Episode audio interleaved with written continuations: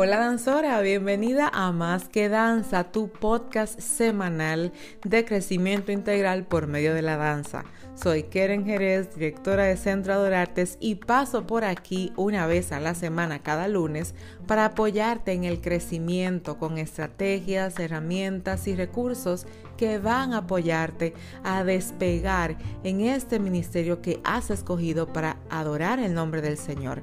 Disfruta el episodio del día de hoy, busca lápiz y papel, aprende y crece. Hola danzora, feliz lunes, último lunes del mes de marzo y qué bueno que podemos compartir contigo y como cada semana dejarte una píldora para que sigas manifestando lo que ya de Dios has recibido. El día de hoy quiero invitarte a que lo hagas con gozo. En muchas ocasiones nosotras no estamos ministrando con gozo porque estamos más ocupadas en lo que vivimos, en el dolor de lo que estamos manifestando en las secuelas que nos han dejado una que otra actividad, actitud o situación y eso lastima nuestro servicio. Me refiero a un domingo que te despiertas y lo que encuentras en la casa es pleitos y pasas por circunstancias de discusiones, te sientes mal, ya se daña lo, vamos a decir, la comunión que habías adquirido por el ayuno del sábado, por ejemplo, y las cosas comienzan a tornarse un tanto incómodas para lo que ya tú estabas dispuesta a que pasara. La verdad es que siempre le he dicho, un devocional de un día, una vigilia de otro día, un ayuno de otro día, no garantiza que vas a dejar de tener situaciones en el camino antes de tu ministración, lo que te equipa para que cuando esas circunstancias lleguen no limiten tu adoración a Dios.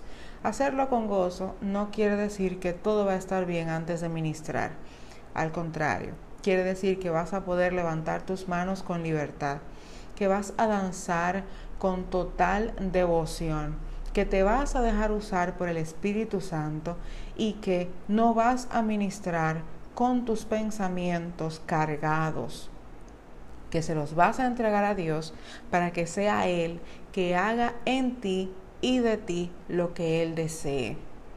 No se trata de que tú provoques que a pesar de las circunstancias que has estado viviendo, te vas a danzar, pero piensas en el problema, en la discusión, en lo que va a pasar cuando salgas de la iglesia. No tiene sentido porque tú no vas a estar integralmente adorando a Dios. Tus pensamientos van a estar en otro lugar. La verdad es que el sacrificio de alabanza es ese. Es que a pesar de las circunstancias, tú te permitas entregárselo a Dios la única manera de hacerlo con gozo es que lo entregues a Dios y que Él se encargue de lo demás. Mientras más te ocupas, mientras más te preocupas por lo que está pasando, estás quitándole el beneficio de la realidad que Dios quiere hacer contigo por medio de la circunstancia. Hacerlo con gozo implica que tú vas a decirle, Señor, yo no puedo, hazlo tú y que no es que lo vas a olvidar, pero vas a poner de tu parte para que esa situación se resuelva no con tus fuerzas, sino con la que has recibido en tu ayuno, en tu oración, en tu silicio y en tu eh, vigilia, en tu tiempo de comunión con Dios, que dicho sea de paso, cabe recordar que un día de comunión con Dios no implica que va a haber una manifestación el día en que ministres todos los días necesitamos estar en comunión para que lo que pase en el altar sea íntegro, pero sobre todo esté en la agenda de Dios para ti.